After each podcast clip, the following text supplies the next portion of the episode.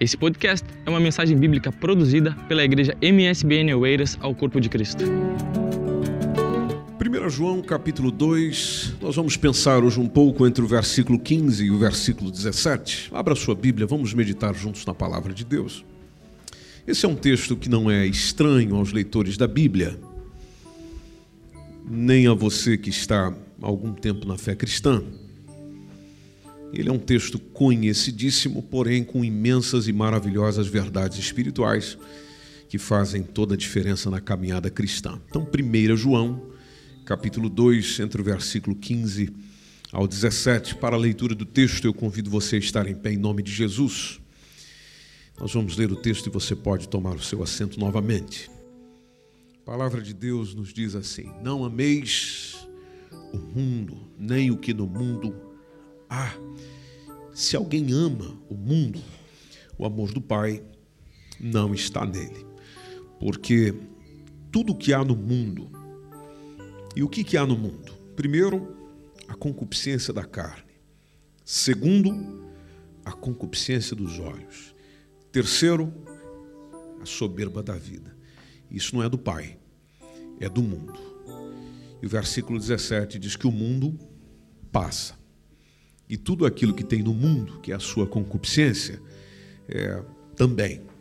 Mas aquele que faz a vontade de Deus, essa pessoa permanece para sempre. Amém. Muito obrigado. Tome seu assento, por favor. Bom, é importante nós entendermos desse texto, meus irmãos, o que é mundo. A palavra grega para mundo é cosmos, tem três significados diferentes no Novo Testamento. O primeiro deles é esse mundo físico criado por Deus. Em segundo lugar, é a humanidade em geral. Por exemplo, João 3,16, Deus amou o mundo. Ali tem a ver com gente, ali tem a ver com homens. Esse é o segundo significado da palavra. O terceiro, e é esse que o contexto de João está inserido, é quando ele fala de um sistema dominante. Um sistema dominante que se opõe a Deus. É disso que ele está falando no texto. Quando ele vem é, explicando no versículo 15, dizendo não ame o mundo, e, e, e a primeira carta de João ela, ela caminhou muito por aí, porque ela vai mostrando que esse mundo, esse sistema que jaz é, no maligno, é constituído por três tipos de pessoas, das quais ele aborda na primeira epístola de João. Então, por exemplo, no capítulo 3, versículo 1, ele fala da, das pessoas que não conhecem a Deus. Ah, o caso, por exemplo, do capítulo 3, versículo 13, ele fala de gente que é contrária à igreja de Cristo. Ah, dentro do capítulo 5, só que no versículo 19, ele fala daqueles que são dominados pelo maligno. Então, dentro daquilo que o João chama de mundo, de sistema pecaminoso, existem os que não conhecem, por não conhecerem é que no mundo estão, os que são contrários à igreja, não entendendo o que é a igreja, prefere ficar no lado do mundo e as que são dominadas pelo maligno. Dominadas pelo maligno não quer nada de Deus, não quer nada com aquilo que é de Deus, que é a igreja. E estes vivem, os que estão mergulhados nisso, vivem numa perspectiva, nos valores e nas atitudes que diferem com relação àquilo que Deus transmite, como valor, como atitude, como comportamento desejável. Então, não amar o mundo, e isso aqui é importante, já que nós estamos na semana ID, que nos faz pensar sobre missões. É, não amar o mundo é, não é a mesma coisa que odiar o mundo. Mas não amá-lo quer dizer não permita que esse mundo roube a atenção exclusiva daquele que lhe ama.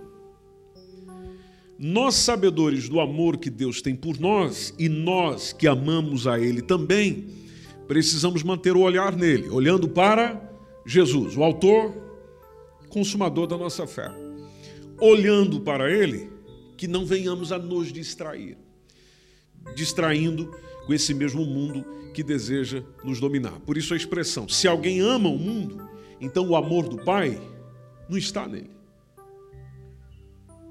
Se essa pessoa tem um, um, um carinho especial e um amor por esse sistema, então mostra que o amor de Deus, que é muito maior do que tudo isso, ainda não chegou nela, não é parte nela.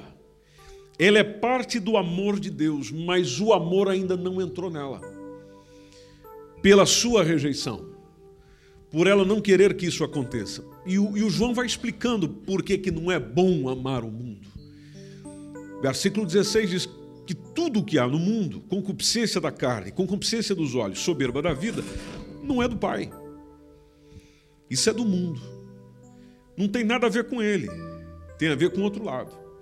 Quando fala de cobiça da carne, a gente precisa lembrar de Gálatas 5, 19 e 20, onde o texto fala justamente de obras da carne. E aí tem a ver, se você olhar lá para a listagem, tem a ver com prostituição, tem a ver com impureza, tem a ver com lascívia. lascívia é o desejo descontrolado. Ah, tem a ver com idolatria, tem a ver com feitiçaria. Isso em outras palavras, aquilo que é, nós temos como pensamentos impuros, a ansiedade pelo prazer carnal, é, a própria idolatria, ou a própria feitiçaria. Feitiçaria é o incentivo à atividade dos demônios, ou seja, aquilo que os demônios fazem e promovem provoca o meu interesse e eu corro atrás disso. Bom, a Bíblia coloca isso como obra da carne. Mas a, a, fascinação tem outro esclarecimento que a Bíblia nos traz, precisamente em Tiago, dizendo que a tentação ela é a fascinação dos próprios pensamentos e desejos maus do homem. Jesus esclareceu muito bem isso. Em, em Marcos capítulo 7, Jesus deixou bem claro que aquilo que o homem realiza é fruto do que está dentro, ou seja, no seu coração. Então, a, cada pessoa é tentada, segundo a, a, a explicação do apóstolo Tiago, pela fascinação dos próprios pensamentos, pelos próprios desejos maus do homem o qual o conduz naturalmente para o pecado, cedendo a essa mesma tentação. Então, não nos deixar cair em tentação, achei interessante uma frase ali dessa semana, que o escritor disse assim: é, não nos deixar cair em tentação é o mesmo que dizer não nos deixar ver quem realmente nós somos. Porque nós naturalmente nos inclinamos à tentação. O apóstolo Paulo diz em Gálatas 5 e 24 que aquela gente que é de Cristo teve uma atitude. Que atitude foi essa, segundo Paulo? Ele disse que os que são de Cristo crucificaram a carne. E crucificaram a carne com as suas paixões e o que mais? E concupiscências ou desejos. Bom, se ela foi crucificada, é porque eu estou em Cristo. Se ela foi crucificada, é porque ela morreu. Se ela morreu, não deveria ressuscitar. Mas você pode perceber que em nós está tentando ressuscitar todo dia. Alguém vive essa realidade aí? Ou não? Tentando ressuscitar todo dia. E todo dia a gente tem que crucificar. É, matou hoje para amanhã voltar a matar de novo. Nós utilizamos né, quem na nossa vida para isso? O próprio Cristo, aquele que nos resgatou, porque nós pertencemos a Ele, então a gente pega todos esses maus desejos e prega na cruz. E, e, e crucifica e deixa ali. Romanos 13, 14 tem um convite também da própria palavra de Deus dizendo: olha, revestivos do Senhor Jesus Cristo. É aquela ideia, o que vocês já têm dele, tenham ainda mais. Ele acrescenta, dizendo: e não fiquem idealizando, não fiquem pensando, não fiquem planeando, não fiquem imaginando, não fiquem projetando, não fiquem se organizando para satisfazer o quê? Os desejos da carne. Quando a gente vê no versículo 16, quando está falando do mundo e o que é que o mundo tem, o João diz que no mundo existe a concupiscência dos olhos. Além dos desejos da carne, ele fala da concupiscência dos olhos, o desejo sensual dos olhos. Isso é uma grande verdade. A gente vai para dentro da Bíblia, por exemplo, e encontra a história de Adão e Eva. Você olha em Gênesis 3, ah, versículo 7, está lá dizendo: E vendo a mulher, bom, se vê pelos olhos, e vendo a mulher que aquela árvore era boa para se comer e agradável aos olhos. Veja só, agradável à vista. Uma curiosidade do texto é que a gente encontra que no versículo 7, no versículo, logo o versículo posterior, versículo 7, depois que se come o fruto, diz que foram abertos os olhos. É que os olhos são esses? Antes ela viu, viu que era agradável aos olhos e, e comeu. Aí vem o versículo 7 dizendo: E foram abertos os olhos é, de ambos. Ou seja, se atentaram para o que tinha sido dito. Abriram os olhos e perceberam é, a enganação que estavam a ter. Uma frase de Paul Washer que diz que a verdade não é para te machucar, a verdade é para te acordar. Por isso, quem ama a verdade do Evangelho, ama a palavra de Deus, ela tem prazer em ser confrontado por ela. Tem gente que fica chateado em ser confrontado pela palavra de Deus. Bom, quem sente essa, essa chateação é porque gosta de ser enganado. Porque a palavra de Deus quer justamente tirar o auto-engano do nosso coração e mostrar quem verdadeiramente nós somos. Porque quando você se conhece, você consegue gerir a sua vida. Não é assim em alguns momentos? Olha, eu vou sair daqui porque eu me conheço. Olha, eu não vou entrar nessa discussão porque eu me conheço. Eu, eu não vou permanecer em, em, em, tal lugar porque eu me conheço. Bom, você se conhece, por isso que você toma decisões sábias para evitar problema. O que o Evangelho quer fazer conosco e com todo ser humano é exatamente isso. É confrontando para que diante do Evangelho você se veja e se vendo você se arrume. Por isso a expressão de Jesus, o que quiser vir após mim, negue-se. Em outras palavras, resolva-se. Examine-se a si mesmo. Trate de si mesmo. Trabalhe consigo mesmo. Porque trabalhando consigo mesmo, você já está fazendo um grande favor a esse mundo. O indivíduo que também foi levado pelos olhos é o caso de Acã, lá em Josué capítulo 7, versículo 21.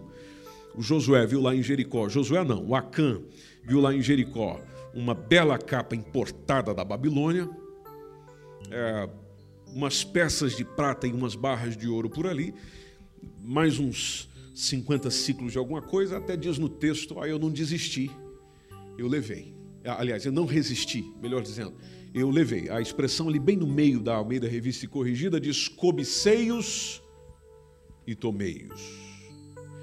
Então, cobiçou, que começou com os olhos. Outro indivíduo que sofreu com esse negócio do olhar, ou com o perigo ou com os males que o olhar pode nos levar, foi o Davi. Segundo Samuel, capítulo 11, entre o verso 2 e 4, está lá dizendo que uma tarde aconteceu que o Davi se deita para descansar. Só que ele não consegue dormir. Não consegue fechar os olhos. Então ele se levanta, vai para o terraço do Palácio Real para se distrair. É, é, é um perigo quando a gente procura alguma coisa para distração. Olhando para fora, ele começa a prestar atenção em uma mulher que tomava o seu banho. E mesmo de longe parecia uma beleza, aquela mulher parecia uma beleza fora do comum. Versículo 3 de 2 Samuel 11 diz que ele chama um dos seus é, auxiliares, manda indagar quem era aquela mulher, fica sabendo que ela se chamava é, Batseba, filha, é, era filha de Eliã, esposa de Urias, era casada mulher. E o versículo 4 diz que o Davi manda buscá-la e fez com que ela passasse a noite com ele. Consequência, você já sabe o que, que deu. Ah, outro indivíduo que, pelos olhos, foi levado para um local onde ele teve problemas futuros é o caso de Ló, Gênesis 13.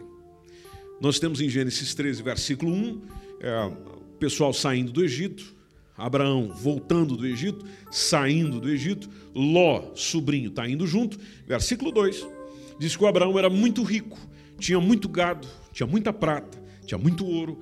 E eles vão continuando na direção do norte, diz o verso 3, indo para um lugar onde eles já tinham estado, que era entre Betel e Ai.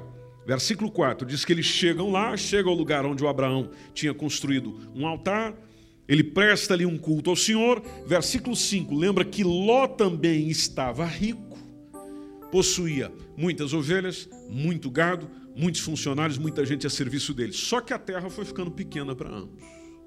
Porque às vezes o território vai diminuindo para a grandeza de alguns. A terra vai ficando ampla, não dá para sustentar pessoas, não dá para sustentar rebanho, não dá para continuar vivendo juntos. Solução: separação. Versículo 7. Começa a haver brigas entre os pastores de Abraão, pastores de Ló, apesar do perigo em que estavam, porque os cananeus e os ferezeus viviam exatamente naquelas terras. Aí, vendo a situação, o Abrão disse a Ló: Nós não devemos estar brigando aqui, não. Nem os meus pastores, com os seus, até porque nós somos parentes chegados. Então vamos lá ver o que a gente faz aqui. A terra, e onde veio a proposta? A terra se estende de todos os lados. Escolha a parte que você quiser. Pode escolher. Nós vamos ficar separados. Se você é, escolher as terras do lado leste, eu ficarei aqui, é, no oeste. Se você preferir ficar no oeste, eu vou para as terras do leste. Mas junto não dá mais. Versículo 11 é que resume a situação, dizendo que o Ló olhou para onde? Para a parte fértil. Aquilo que é agradável aos olhos. Então Ló olhou a fértil planície do Rio Jordão, bem regadinha, toda a sua extensão, uma terra maravilhosa. É bom lembrar que isso acontece antes de Sodoma e Gomorra serem destruídos. O, o lado que ele escolhe é o lado onde justamente estavam Sodoma e Gomorra. Aquela região era uma beleza. Só que ele não sabia o que vinha depois. Não sabendo o que vinha depois, foi por aquilo que os olhos naturalmente ficaram encantados. Consequência, creio que você também já sabe. Perde a mulher, incesto na família e um monte de coisa ruim. Por quê? Decisão baseado nos olhos, na vista, no que se vê, no aparente. Por isso que o, o João está dizendo, pessoal, isso é coisa do mundo. Isso não é coisa do Pai. As concupiscências da carne desejos da carne, o, o, os desejos provocados por aquilo que é agradável à vista, cobiça dos olhos. Isso é coisa do mundo. Ele acrescenta que tem, tem outra coisa que move os homens, dizendo a soberba, versículo 16 diz a soberba da vida.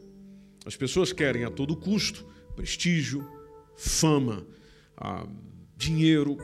Se precisar, as pessoas renunciam à prática da honestidade. E, e, no nosso tempo está cada vez maior.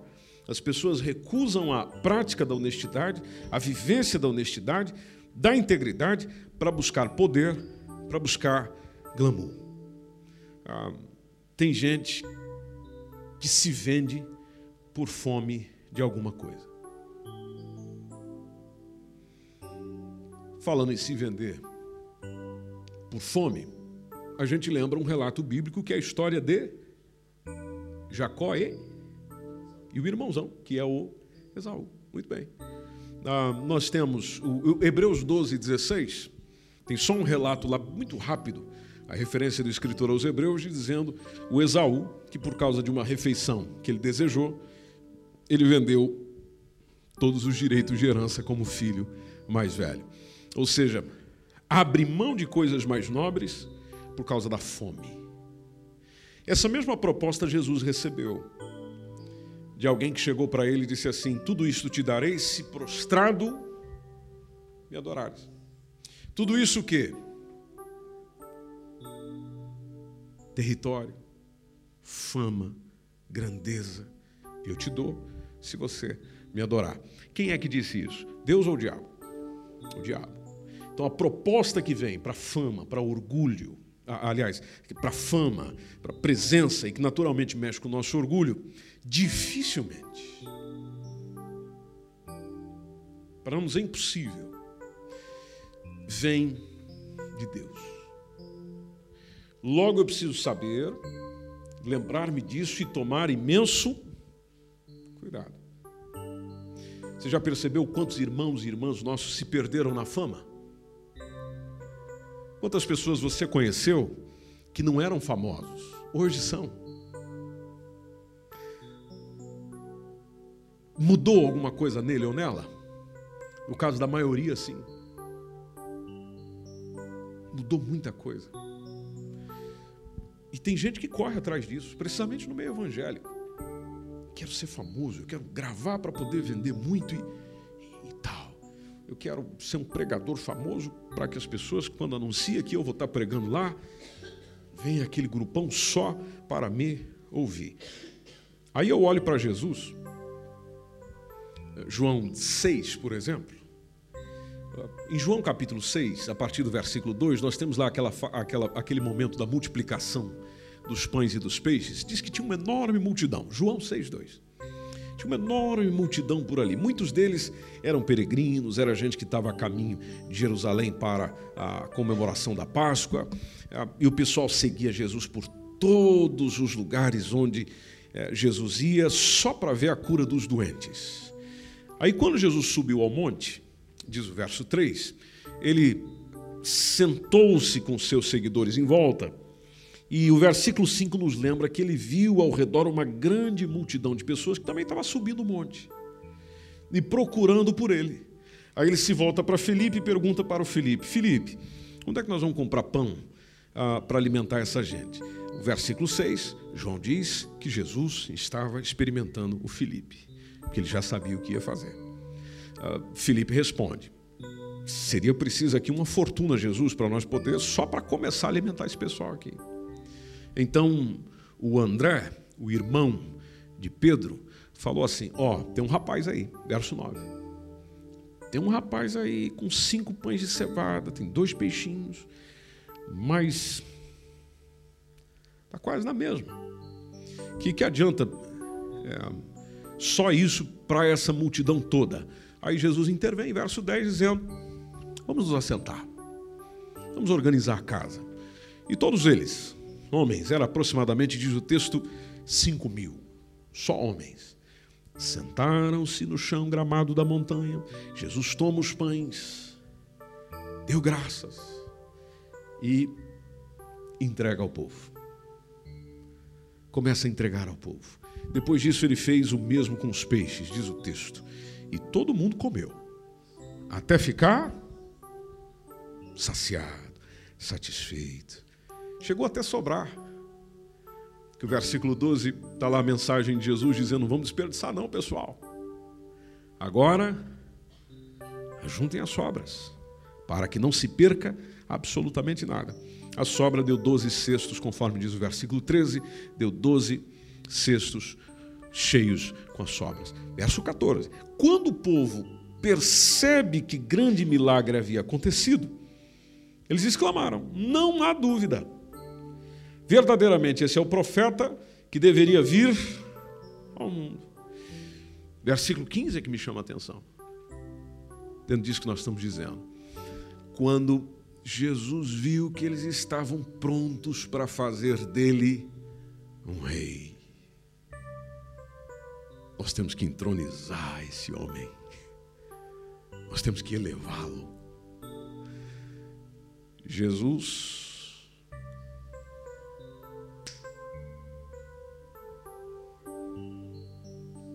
Cadê Jesus? Alguém viu Jesus aí? Não, não, já, já saiu. Não, mas peraí, nós queríamos aqui celebrá-lo. Já, já, já, já foi. Já foi. E ele se retira, diz o texto, sozinho sozinho. Porque poderia chegar alguém do lado dele, inclusive os seus discípulos, dizendo: O senhor vai perder essa oportunidade. É Deus que está te dando essa oportunidade. Você vai deitar fora, olha, olha as portas se abrindo. Olha aí, olha aí, olha aí. Não perde a bênção. Não, Jesus se retira só, já para não ouvir ninguém. Já para não ficar discutindo com ninguém. Ele se retira sozinho e vai ainda mais alto né? vai para o monte, porque eles já estavam no monte. Você lembra disso? Eles já estavam no elevado. Quando acontece isso, Jesus vai para mais alto ainda. Jesus continua subindo. Mas não subindo diante do que as pessoas queriam que ele subisse. Ele continua subindo para estar sozinho com quem? Com o Pai. O Salmo 119, versículo 36 e 37, tem um texto lindo, do qual posso expressá-lo da seguinte maneira: quando o salmista diz assim, é, inclina os meus desejos. E essa pode ser a nossa oração nessa noite de sexta-feira. Inclina os meus desejos à obediência dos teus preceitos. Ah, inclina o meu coração para os teus testemunhos e não a cobiça. Senhor, não a cobiça, não a ganância. Versículo 37 está lá a oração dizendo: Senhor, não deixe que eu me atraia pelas coisas efêmeras, ou desvia os meus olhos de contemplarem a vaidade. Que tem muita coisa por aí que é apenas vaidade, vaidade de vaidade. Desvia os meus olhos daí, de contemplar a vaidade e vivifica-me no teu caminho, ou seja, concede-me que eu viva de acordo com os teus caminhos. Essa é a tua oração nessa noite. Você pode dizer um amém? Diz que o versículo 17, o João nos lembra, pessoal, o mundo passa. Essas coisas passam. O mundo passa. A concupiscência passa. Quem faz a vontade de Deus permanece para sempre. Interessante. A gente acabou de ver o relato de João 6, de quando Jesus faz a multiplicação dos pães. Lá no versículo 27 do João 6, Jesus está fazendo a recomendação para o povo, o mesmo povo que ele alimentou, dizendo: Pessoal, não trabalhem pela comida que perece. Não trabalhem pela comida que perece, mas pela comida que permanece. Que comida é essa, Jesus? É aquela que permanece para a vida eterna, que vem dele. Não tem a ver com o mundo, é aquilo que vem dele. E aqui é importante a gente pensar: qual comida eu e você temos trabalhado?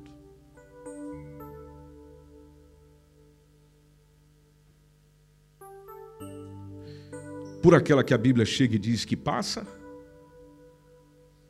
ou por aquela que Jesus chega e diz que dura? Qual é que recebe a minha maior atenção? É aquela que comeu, passou? Ou é aquela que comeu e fica? A minha energia, meu tempo, vai em qual prato? A que perece ou a que permanece? Pedro disse certa vez a Jesus: Para quem iremos nós? Só o Senhor é que tem palavras de vida eterna. Então eu sei que essa semana, por exemplo, teve muita coisa tentando distrair você, fazer com que você tirasse os olhos de Jesus. Mas, meu irmão, minha irmã, guarda isso no teu coração. Não tire os olhos do céu. Não tire os olhos do Senhor que te salvou e que te ama. Não, é, não troque a eternidade por aquilo que está ao seu redor. Às vezes nós estamos dando muita atenção àquilo que está ao nosso redor, perdendo a eternidade. Por dar atenção a isso, estamos perdendo o que é eterno. Você sabe por que, que muitos de nós andamos impacientes? Nós andamos impacientes porque perdemos a consciência e a mentalidade de eternidade. Se você nunca perguntou por que será que Deus é paciente? Bom, Deus é paciente porque Ele é eterno. Quem é eterno vai ter pressa de quê? Para quê? Então, por exemplo, nós sabemos que as coisas de Deus acontecem na nossa vida no seu devido tempo, no tempo do Senhor. Bom, com Ele eu tenho vida eterna. Estou com pressa por quê? Ou seja, a eternidade em mim. Essa paciência também deveria existir em mim. Até porque eu não estou pensando em garantir lugar na terra, não. O que eu quero garantir é um lugar no céu. Porque o céu e a terra vai passar. As palavras do Senhor vai ficar. Eu prefiro ficar com aquilo que vai ficar. em vez de concentrar naquilo que vai passar. Então, é, uma, uma historinha que eu li essa semana e que chama muita atenção para nós como cristãos, onde o comentarista fez a seguinte, e aqui eu, eu vou encerrando, ele fez a seguinte é, explicação, ou, ou, ou trouxe uma, uma, uma, história da qual a gente percebe facilmente. Ele diz: olha, se uma rã é, for lançada em uma panela com água fervendo, sabendo do perigo de morrer cozida, o que, que ela vai fazer? Vai pular imediatamente para fora da panela. Alguém já fez isso aqui quando criança? Já complicou a vida de lesma, de gato, de cachorro? Não, enfim. Eles percebem o perigo e foge. Só que o, o escritor fez uma comparação interessante. Só que se ela for colocada numa panela é, com água fria, mas sobre um fogão onde a água está sendo aquecida lentamente, então ela não vai tentar fugir. E acabará cozida com o aquecimento da água. Ou seja, o fim vai ser o mesmo. A única coisa é que ela não percebe por causa do método. Lição, ou, ou como alguns dizem, moral da história, é, é que a rã ela pode ser comparada a nós, que vamos nos acostumando pouco a pouco com o estilo de vida do mundo. Ou seja, as coisas do mundo já não vão sendo estranhas para nós. Que aquilo vai aquecendo lentamente, você nem vai percebendo. Só que aquilo está me matando. Eu não percebo, mas aquilo está me matando. No final, eu estou tão envolvido com as coisas do mundo que vou, que vou é, chegando lá é, é, vagarosamente, mas vou chegando, que eu vou morrendo espiritualmente. É aqui onde a gente percebe porque que muitos irmãos e irmãs nossas estão mortos espiritualmente.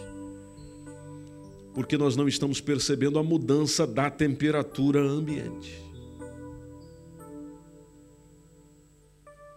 Por isso é, é propício o conselho de Jesus dizendo: olha, estejam alertas, estejam vigilantes, porque o mundo está te oferecendo todo dia.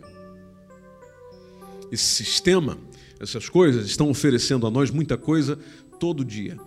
Ah, logo, eu preciso estar me arrependendo todo dia, honrando a decisão que eu tomei por Jesus como Senhor e meu Salvador, porque Jesus não propõe uma vida fácil, mas ele propõe uma vida eterna. Então, o convite a nós hoje, nessa noite, é decidirmos, mediante aquilo que nós estamos lendo, decidirmos de uma vez por todas quem são os meus amores.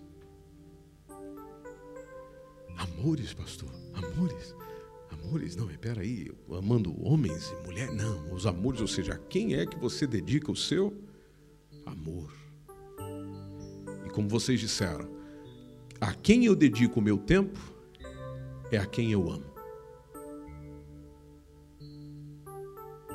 Já perceberam isso? A quem eu dedico o meu tempo é quem eu amo. Se eu dedico mais tempo a isto, é isso que eu amo. Se eu dedico a minha atenção àquilo, é aquilo que eu amo. Se quiser montar a sequência, meu tempo vai mais em quê? Você pode perceber que é aquilo que eu amo. Porque o amor tudo espera, tudo suporta, tudo crê, tudo sofre. Se você suporta aquilo, passa por aquilo, enfrenta aquilo, é porque você ama. Às vezes a gente confunde, confunde amor com necessidade e diz que não é amor, é necessidade. Bom, mas o problema é que, é, lembra da historinha da rã, a necessidade acaba se tornando amor, tanto que você não consegue ficar sem. Jesus chega e diz: Eu te sustento, fica descansado. Aí a gente, com as nossas atitudes, não, não, não, eu não acredito nisso. Eu tenho que ralar aqui porque Jesus não vai depositar nada na minha conta, não. A gente fica a pensar, agora eu vou ser um vadio? Não, não tem como ser. A Bíblia diz que aquele que não trabalhe, não coma. Mas quando o trabalho começa a tomar em meu coração lugar de Deus, eu tenho um problema. Trabalho, família, amigos, seja o que for, lazer, quando começa a tomar o lugar dele, eu tenho um problema. E eu preciso resolver isso rapidinho para que não se torne idolatria no meu coração. Então vamos recapitular o conselho de Jesus. O conselho da palavra de Deus. Deixa de amar esse mundo. Não ame o mundo. O que ele oferece é coisa de gente que quem se envolve e aceita o convite é porque não ama a Deus, não tem o amor do Pai. Essas coisas mundanas, esses maus desejos, a loucura pelo sexo, a ambição de comprar ah, tudo que atrai a vocês, o orgulho que vai resultando da riqueza, do prestígio, isso não provém de Deus, isso vem do próprio mundo pecaminoso. Esse mundo está perecendo. Ele vai passar, ele vai acabar.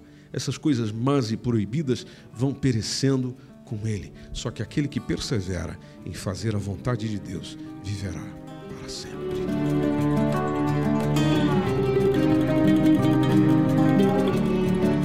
Este foi mais um podcast, uma mensagem bíblica produzida pela Igreja MSPM Oeiras. Siga-nos nas redes sociais, Facebook, Instagram. Subscreva o nosso podcast e também o canal do YouTube. Saiba mais em mspmportugal.com.